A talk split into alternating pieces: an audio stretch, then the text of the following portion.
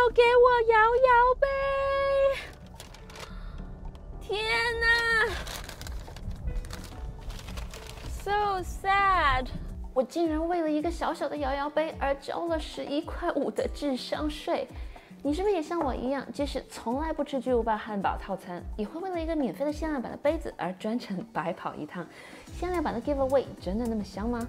龙头企业这样大方出手的营销模式，是否又适合小老板、小生意？Hello，我是瑶瑶，你可以叫我瑶瑶瑶，或者是瑶瑶。我是创营销推广公司 The Lead 的联合创始人。今天我就要跟大家聊一聊，小生意到底要如何靠虏获贪婪的人性上位？那更直白的说，你要怎么高段位的凭借给免费的东西挣钱？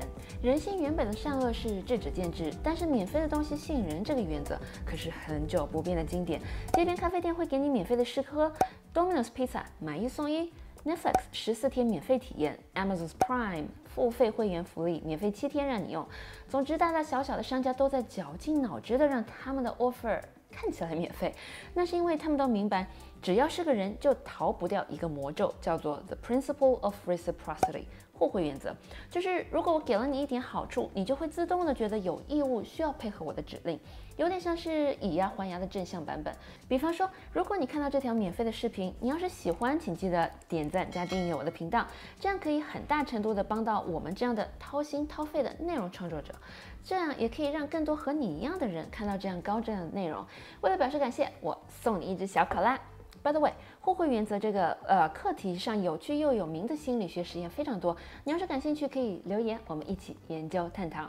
如果现在你脑子里想的是免费这招早就不管用了，那我们先来看一组数据好了，毕竟数字是不会撒谎的。有研究调查显示，当消费者拿到一个免费的赠品，十个里面有九个人能记住那个品牌的名字和 logo。百分之七十九的人会上网去主动搜索给他赠品的品牌，有百分之八十三的人会在未来更倾向于选择和那个曾经给他好处的品牌合作，而同样占比的人会对那个品牌产生莫名的好感。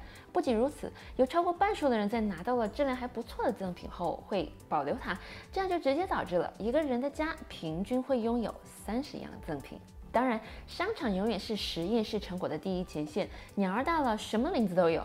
在商家们层出不穷地给出质量越来越低劣的免费产品之后，很多人对“免费”这样的字眼也建立起来了逐渐增高的防线。就像我在某宝上买东西，从来会主动提醒商家。不要给我送东西，因为他们大多质量低廉，而且还会花我的运费。这就是为什么像麦当劳这样的大商家会花大价钱在营销推广部门，让他们换着花样的免费。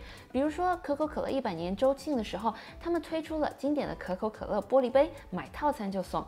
小朋友的 Happy Meal 给小黄人玩具，其中有限量版的金色小黄人。在这支视频录播的时间呢，eBay 上全套三十个款式的金色小黄人已经炒到了六百二十块。你看，免费的好东西不仅会有追随者，还有疯狂的追随者。那什么样的免费产品才算是好东西呢？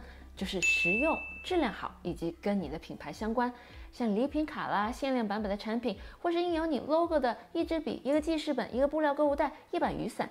这些东西都是非常好的赠品选项。当然了，像麦当劳这样大手笔的 marketing 给赠品的风格就是我有钱，我任性。作为一个能省一分就多赚一分的小商家，又怎么舍得给了白花花的银子，只达到手留余香的效果呢？所以言归正传，互联网时代，商家要怎么凭借给予，以最快的速度得到？回报，今天在这里就教你五招，到底怎么高段位的玩转免费赠品。如果你忘记了订阅或点赞，那在免费的招数给到你之前，现在就是最好的时机。第一招，给 coupon。一个当你网站或是社交平台，你就送他一张首次登录当日有效的折扣券。无论折扣多少，无论他原先的设想是不是只是进来看看，他的第一个动作一定都是领券。这样你给了他一个可能省钱的途径，而他也给了你逛逛更多产品的机会。第二招，hashtag contest，类似 hashtag 抽奖。无论你的受众在哪个平台发表什么推文，只要加上一个特定的创意 hashtag，最后在约定的时间内凭借 hashtag 抽奖就。可以了，这样不仅能够活跃你的粉丝群体，监控你的社交媒体关注度，还可以提高品牌的知名度，一石三鸟。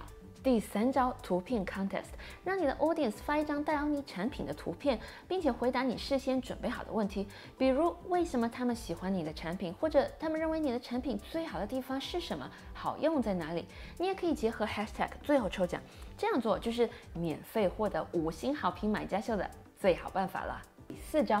主题 giveaway，你可以联合别的商家，只要是你们共同的目标客户喜欢的东西，大家一起给一些有价值的产品出来，这样最后抽中奖的人就觉得这个大礼包简直是 too good to be true，大家的参与力度那肯定是比一个单独的免费产品要高出很多的。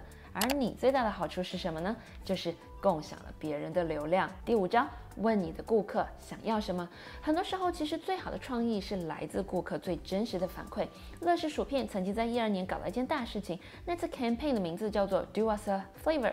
乐事让人们在社交名平台上提出自己想要吃到的薯片的口味，然后根据他们提出的味道，会产生一个 mock up 的图片发给他们分享。并且乐视联合了脸书，在推广的时期，连经典的 Like button 都变成了 I'd eat that。根据社交平呃平台投票出来的结果，乐视生产出了三种试用装供消费者们购买，最后进行了公开的投票，投出了唯一一个大家都觉得非常好吃的口味。而创造那个口味的赢家，最后会获得一百万奖金，或者是那个新口味在一三年整年销售额的百分之一，以最高的金额结算。那搞了这么多事情，结果如何呢？乐视当年收到了三百八十万份口味的建议，仅仅脸书就有超过两千两百万的流量，以及年度报税时。多出了整整百分之十二的营业额。OK，其实所有的这些营销策略都有大品牌娴熟的应用，也有小商家乐此不疲的采纳，所以他们是百分之百有用。至于这些方法对你有没有用，那就要看你到底有没有行动了。老话不是说 Dreams don't work until you do Meanwhile, liking this doesn't work until you subscribe。那今天的分享就到这里了，我是瑶瑶，祝你有美好的一天、美好的一周和美好的一生。